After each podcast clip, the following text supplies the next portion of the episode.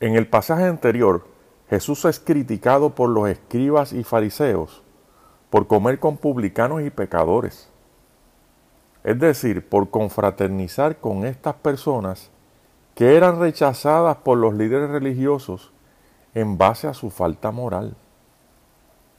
Y Jesús contrarresta la crítica exponiendo la parábola de la oveja perdida. La conclusión es que Jesús vino a buscar y a salvar lo que se había perdido. ¿Y por qué? Por el amor que Dios tiene para con todos los hombres. El mismo nombre de Jesús significa Salvador. Ahora nos dice Lucas que Jesús trae otro ejemplo para ilustrar su misión salvadora. Y esto es la parábola de la mujer que encuentra su moneda perdida. Y va como sigue. Resulta que había una mujer que tenía diez dracmas y se le pierde una de ellas en su propia casa. Entonces le quedan nueve. Pero no conforme con esto, resuelve buscar la moneda perdida hasta poder encontrarla, hasta dar con ella. Paréntesis.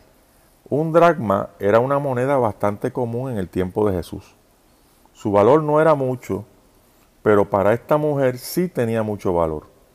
Algunos comentaristas piensan que estas dracmas eran el dote que había recibido esta mujer en el momento de su desposorio. Resulta que en el antiguo Israel y en estos lugares orientales había la costumbre de que el pretendiente diera a cambio de la novia un regalo al padre de ella a manera de compensación.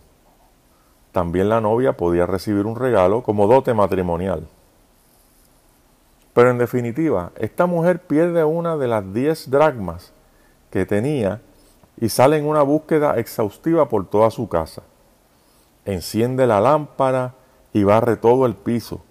Recuerden que la iluminación dentro de la casa en aquel tiempo no era muy buena, es decir, no era muy potente como ahora.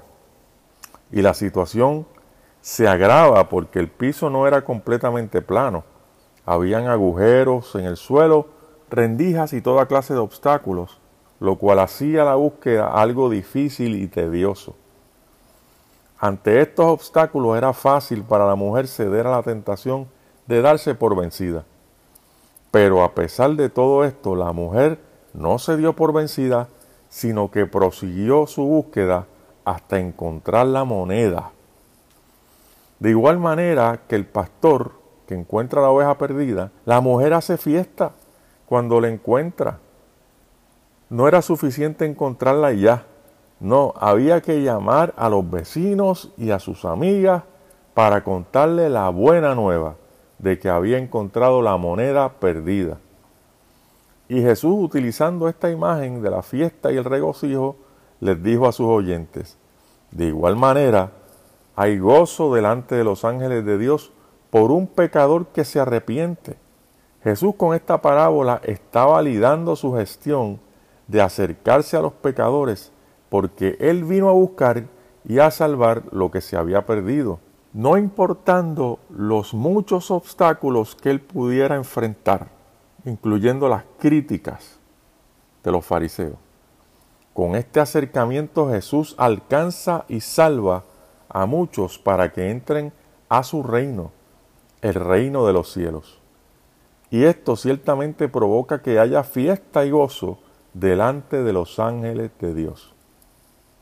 Reflexión. Evidentemente Jesús defiende su gestión ministerial, pero pone de manifiesto varias verdades espirituales. La primera es que todos, sin excepción, necesitamos ser alcanzados y salvados de nuestra vida de pecado. Si bien es cierto que para los publicanos y pecadores era evidente su condición de extravío, también los líderes religiosos estaban perdidos en sus pensamientos de superioridad y su actitud de falta de perdón y misericordia. Tanto los unos como los otros necesitan ser alcanzados y salvados por Dios.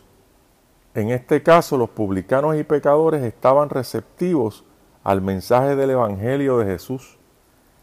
y por consiguiente lo recibieron y se arrepintieron de sus malos caminos, dando así oportunidad a Dios de restaurar sus vidas.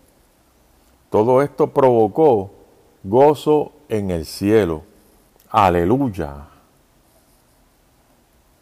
¿En cuál grupo estamos? ¿Somos de los que reconocen su condición de pecadores delante de Dios y nos arrepentimos? ¿O somos de los que criticamos la bondad y la misericordia de Dios?